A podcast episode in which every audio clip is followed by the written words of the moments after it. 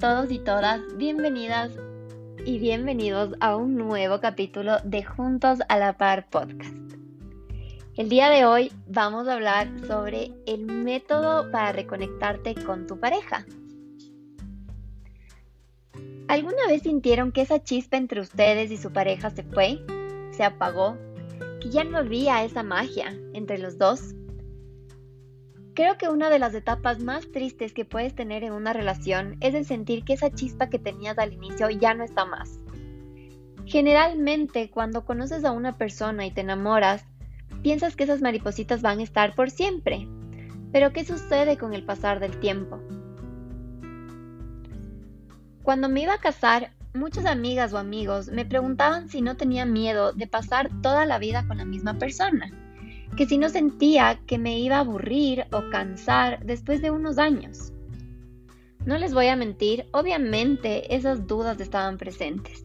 Ese miedo de que con el pasar del tiempo las cosas se enfríen y no sean igual. Es muy común cuando vives la vida de manera automática, en este piloto automático que siempre les hablo, que pases de ser una pareja locamente enamorada y que vive, respira con amor, a ser una pareja que trata de sobrevivir el día a día.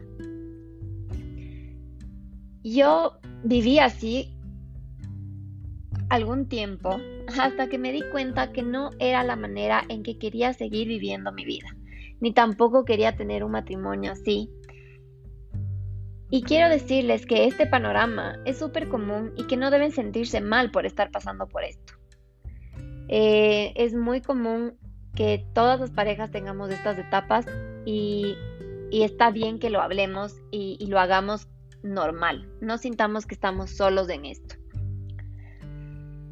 A partir de todas estas situaciones que les, que les dije, un día me puse a analizar eh, sobre las diferentes cosas que viví antes de casarme y me di cuenta que la pérdida de la chispa, el miedo al matrimonio, em, la idea de que todo se vuelve monótono con el tiempo, vienen de esta imagen errónea que tenemos sobre el pasar del tiempo en una relación.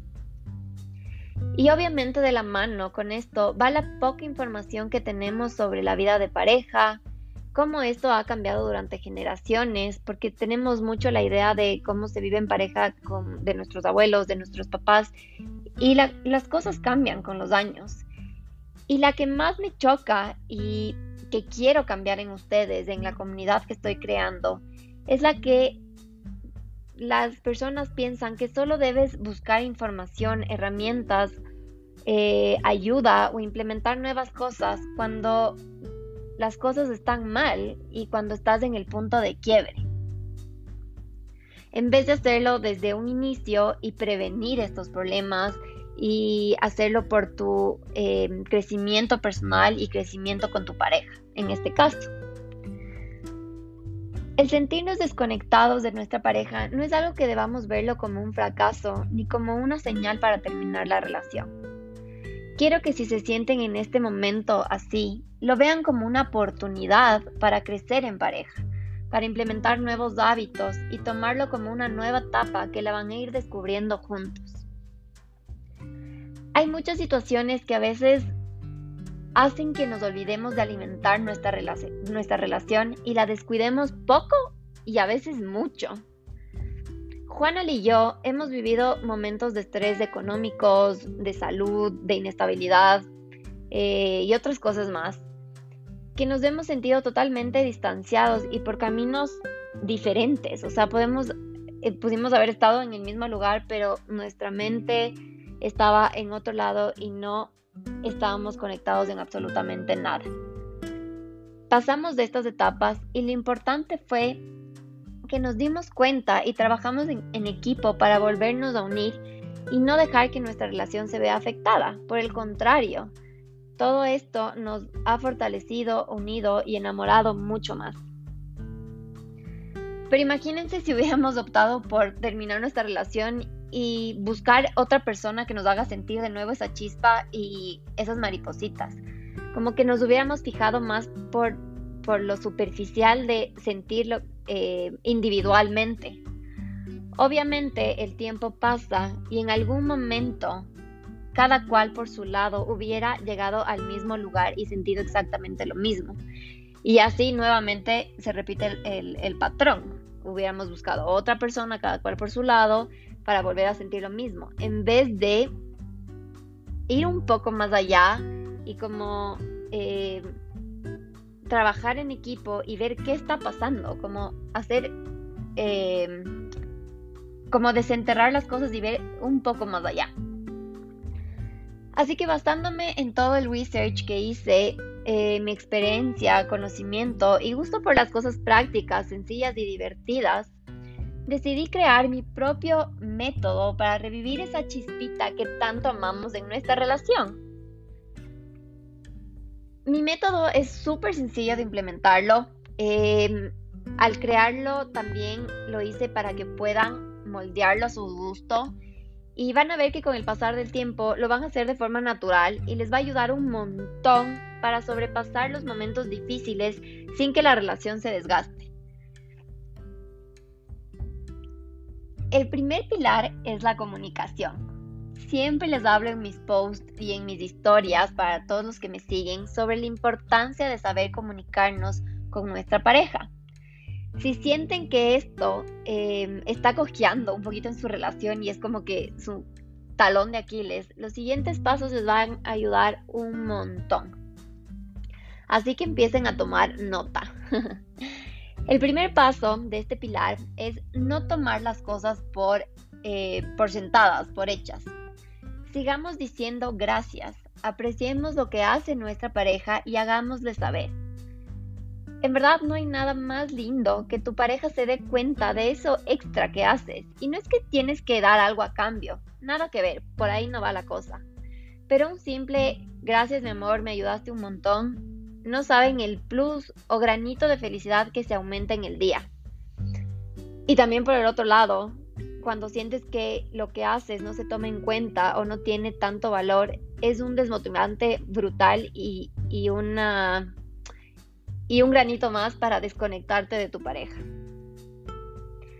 El segundo paso es tener conexiones reales, haciendo que cada conversación valga la pena, teniendo la intención de saber qué dice y piensa nuestra pareja, no perder esa curiosidad por saber cómo está yendo su vida, eh, todo lo que te dice, así sea una conversación súper random y X, tengan la misma intención y tengan esa misma curiosidad.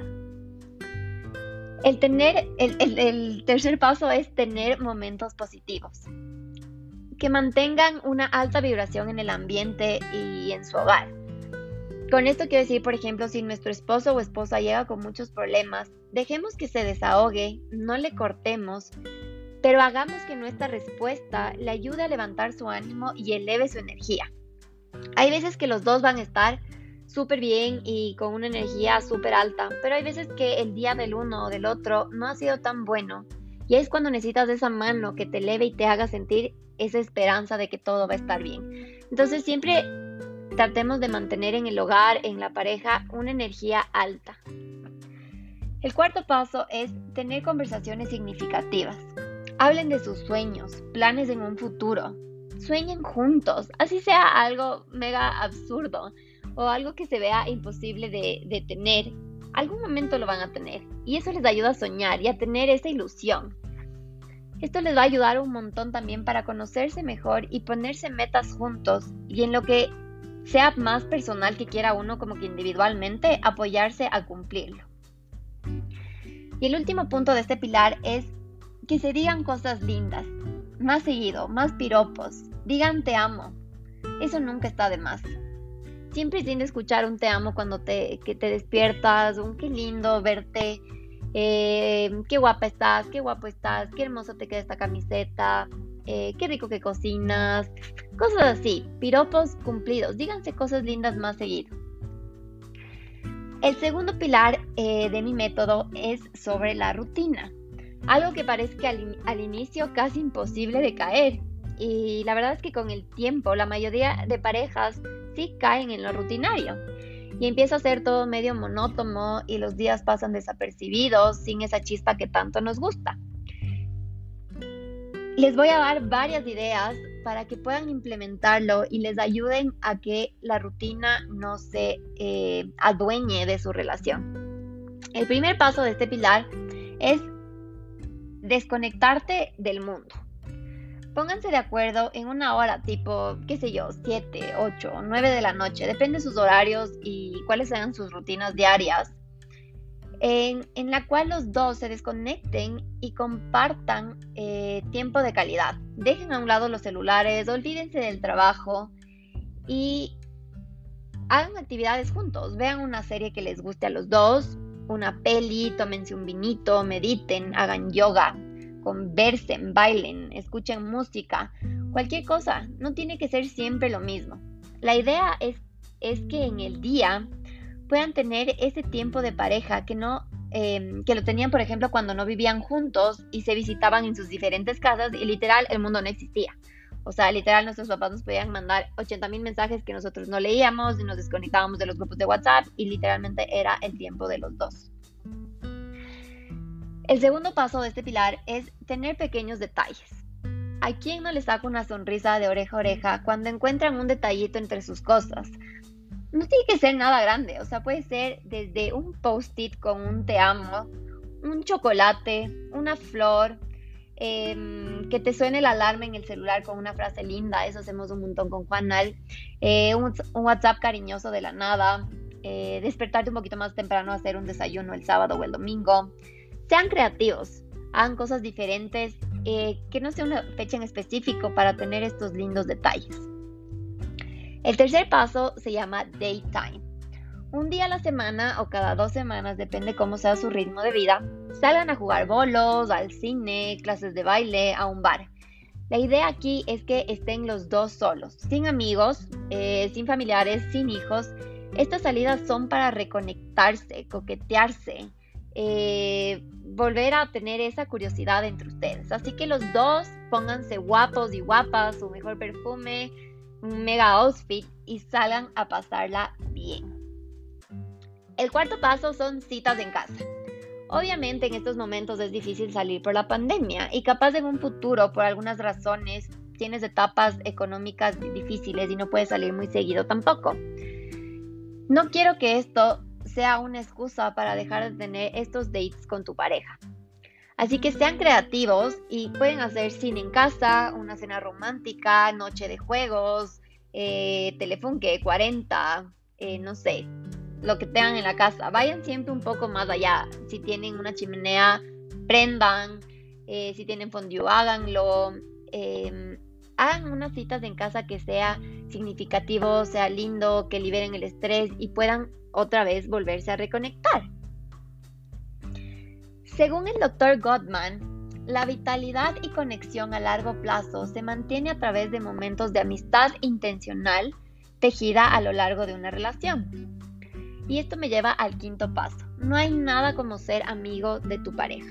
Háganse bromas, vuelvan a ser niños de nuevo, que las cosas no sean tan formales, tan rígidas, tan en soy tu novia, entonces de aquí a acá son las cosas y soy tu esposa, entonces tomamos este como, no sé, personaje que hay cosas que no se pueden hacer. No, que las cosas sean sencillas, em, vuelvan a ser coquetos, ríanse, háganse bromas.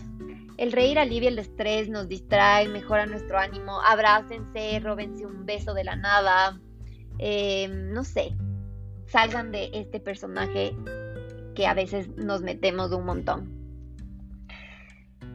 Si piensas que tu novio, novia, esposo o esposo les cuesta eh, intentar nuevas cosas, les aconsejo que tomen la iniciativa de una manera muy sutil y empiecen a implementar cada uno de estos pasos y actividades que van a encontrar en mi método muy suavemente y, muy sutil.